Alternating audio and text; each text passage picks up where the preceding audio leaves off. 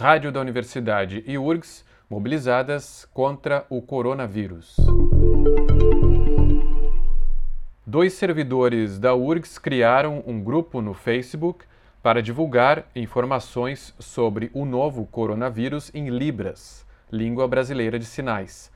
O objetivo é levar para a comunidade surda as notícias, pronunciamentos de autoridades e informações de prevenção relativas ao novo coronavírus. A iniciativa é dos tradutores e intérpretes do Núcleo de Inclusão e Acessibilidade Incluir, Luiz Daniel Dinarte e Ângela Russo.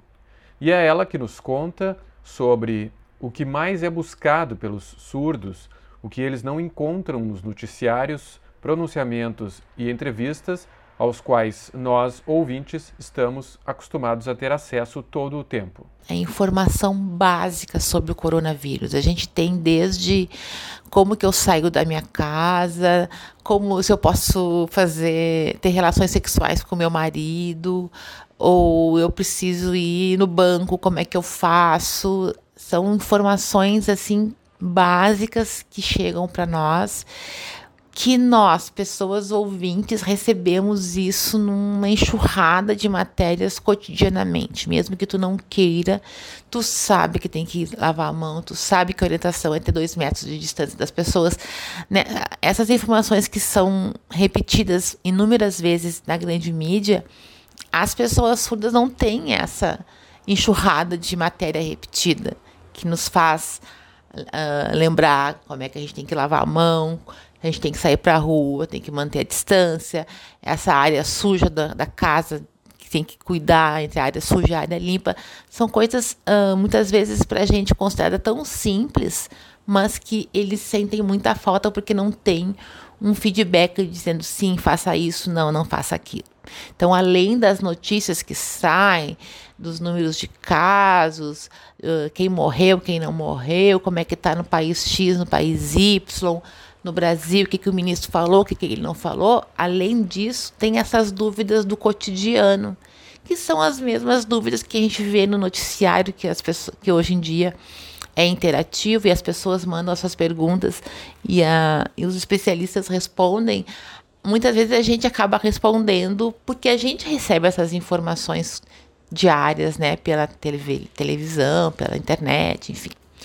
Então a gente tem respondido também essas questões bem simples, é, como ah, eu tenho asma, como é que eu faço? Eu posso ir para a rua ou não posso?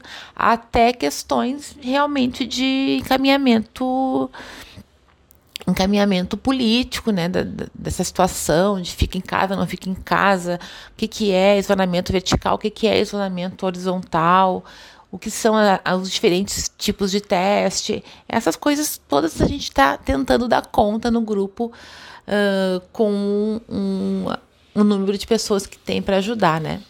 E fora os intérpretes, é, cabe lembrar também que nós temos intérpretes surdos, a gente tem surdos que fazem tradução de notícias que estão publicadas em português, então eles pegam o texto em português e traduzem para a língua de sinais. A gente tem colegas surdos que estão colaborando com edição também. Então, não são apenas intérpretes ouvintes que estão colaborando. A gente tem intérpretes que estão traduzindo também.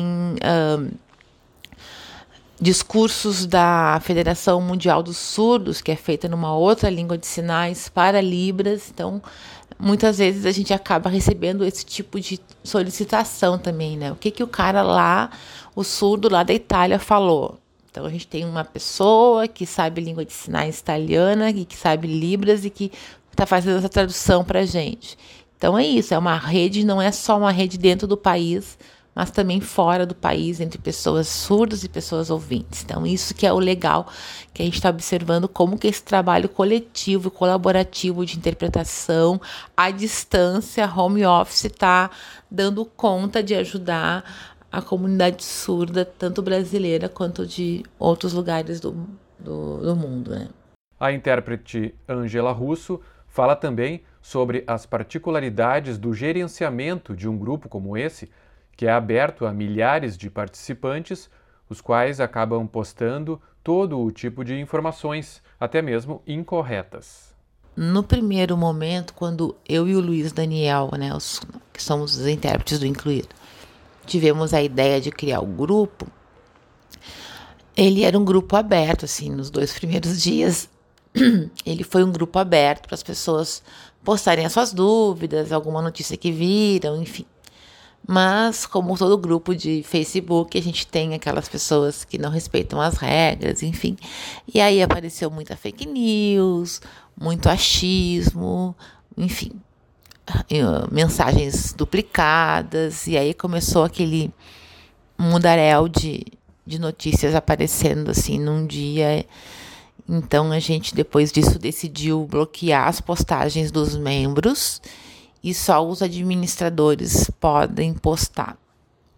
E aí passa por um filtro maior.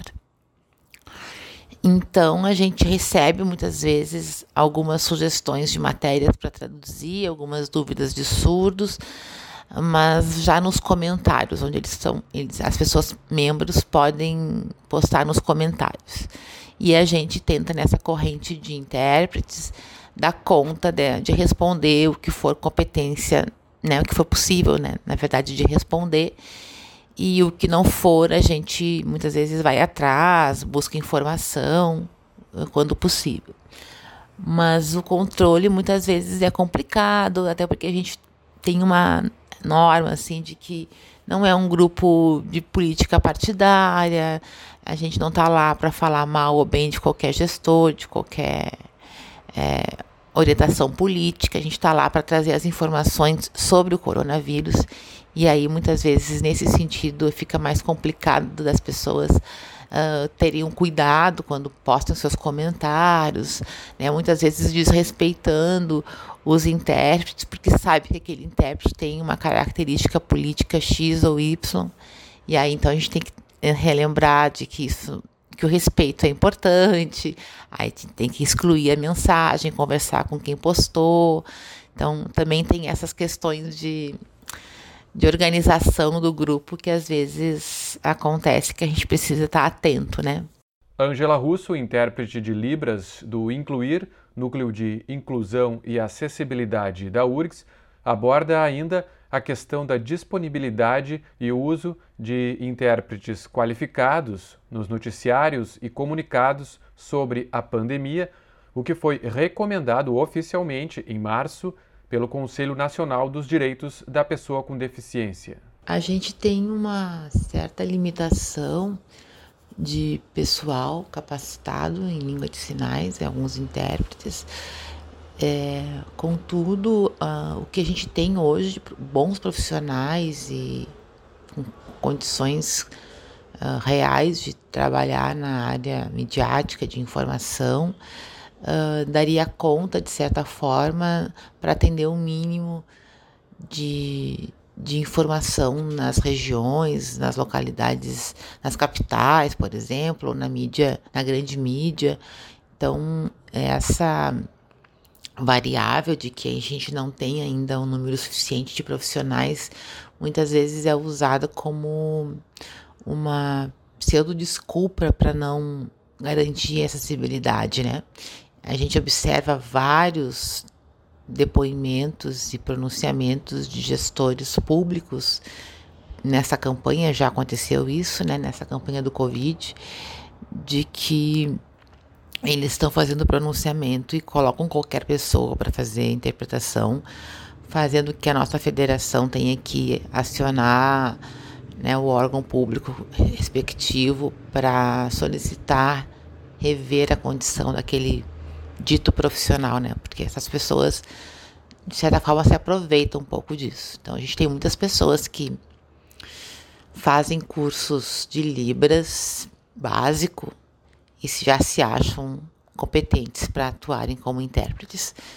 A gente pode fazer a relação com qualquer outra língua estrangeira.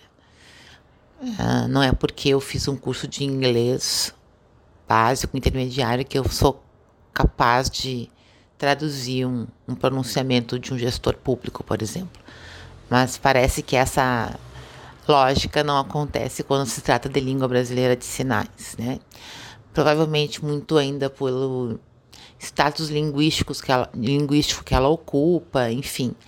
mas nós temos sim condições de hoje no Brasil atender a grande mídia, os gestores públicos com profissionais qualificados e competentes, uh, já formados em grande parte do, do Brasil todo.